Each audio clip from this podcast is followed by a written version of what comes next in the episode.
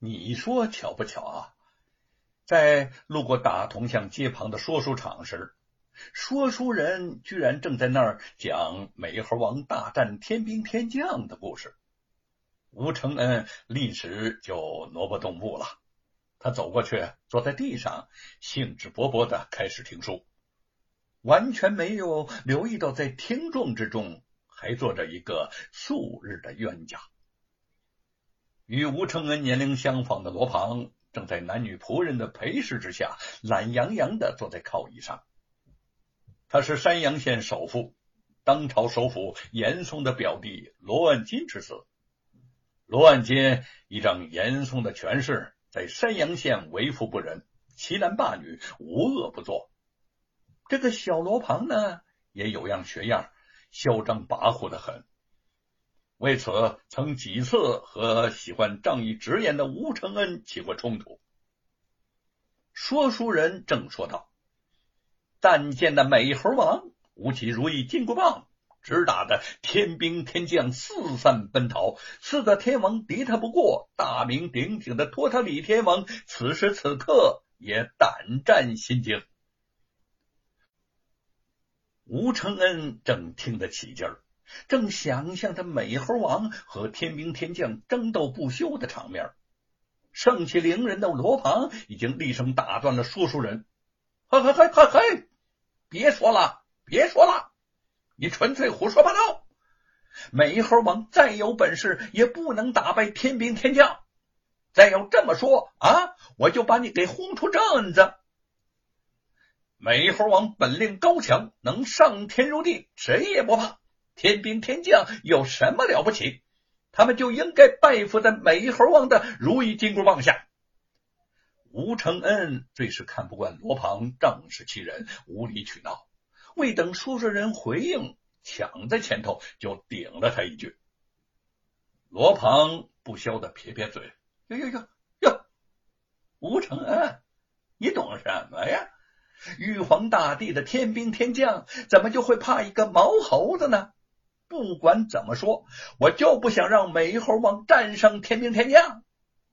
哼哼，你虽然不喜欢美猴王打胜仗，但他是个神通广大的大英雄。吴承恩年纪虽小，却极有着自己的主张。天兵天将是一群乌合之众，他们不是美猴王的对手。罗庞勃然大怒。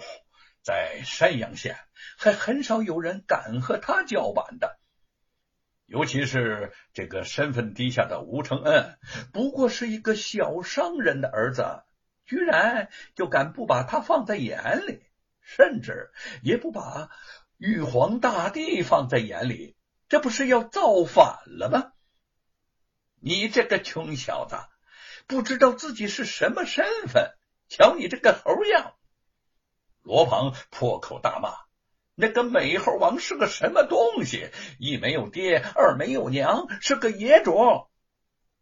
一听罗庞骂这个，吴承恩气得噌就站起来了。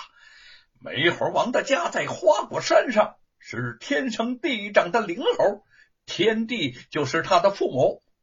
还有哦，就算他没有爹娘，那些天兵天将就有爹娘吗？罗庞目瞪口呆，哑口无言了。是啊，为什么从来没有人提过这样的问题呢？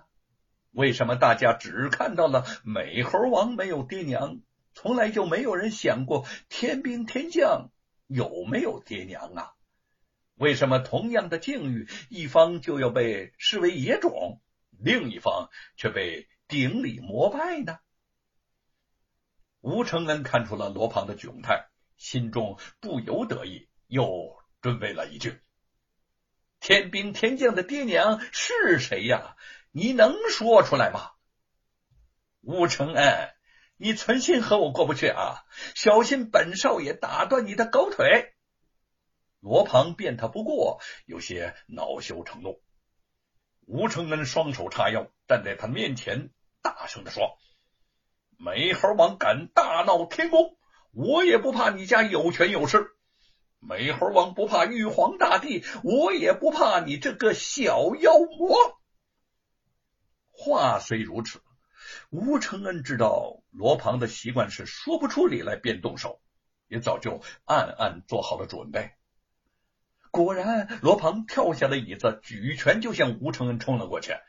眼见两个少年要实地上演一场美猴王大战小妖魔的戏码，在场的一位教书先生赶紧上前拉架了。这位老先生。被镇上的人称为李老夫子，已经年近七十，考了五十年的科举也未金榜题名。虽然有些迂腐，但是心肠极好。见吴承恩惹到了罗家少爷，知道事情不妙，马上挡住罗庞，好言的相劝道：“子曰，君子敬而无失。”与人共而有礼，无动怒，无动怒哉？罗庞对李老夫子并不买账，伸手就要把他给推到一边去。吴承恩也少年义气，不知畏惧，两个人眼看着又要动起手来。李老夫子情急生智，竟想起一个主张来。汝等小儿不求甚解，焉知那美猴王搅闹天庭，而后被佛祖压在五行山下整整五百载乎？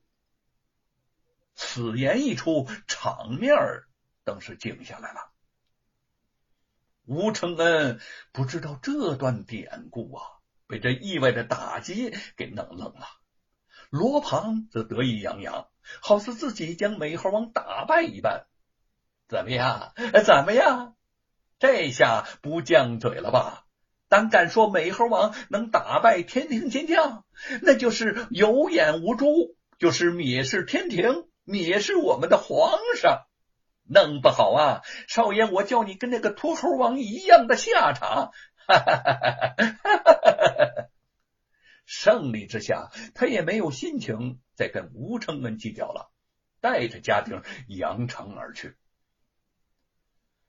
吴承恩呆呆的站在原地，眼中含满了泪水。但是那并不是因为自己在罗庞的面前失败，而是他不能忍受自己心目中那个敢于挑战强权不公，并且战无不胜的英雄遭遇这样的悲壮下场。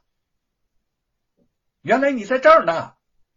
吴承恩正在伤心，忽然听到身后有人说话，紧接着手臂就被来人一把给抓住。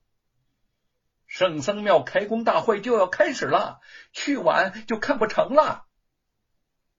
沈坤，吴承恩叫了一声。这个沈坤是吴承恩的好朋友，论年纪比吴承恩还小着两三岁。看起来却比精灵活脱的吴承恩稳重的多。见他少见的匆忙着急，吴承恩也就顾不上再去想美猴王的际遇。两个少年兴冲冲的往何家镇街心广场的方向跑去，因为圣僧庙的开工仪式就选定在那儿举行。这个时候，已经有很多人像他们一样向那边。拥了过去。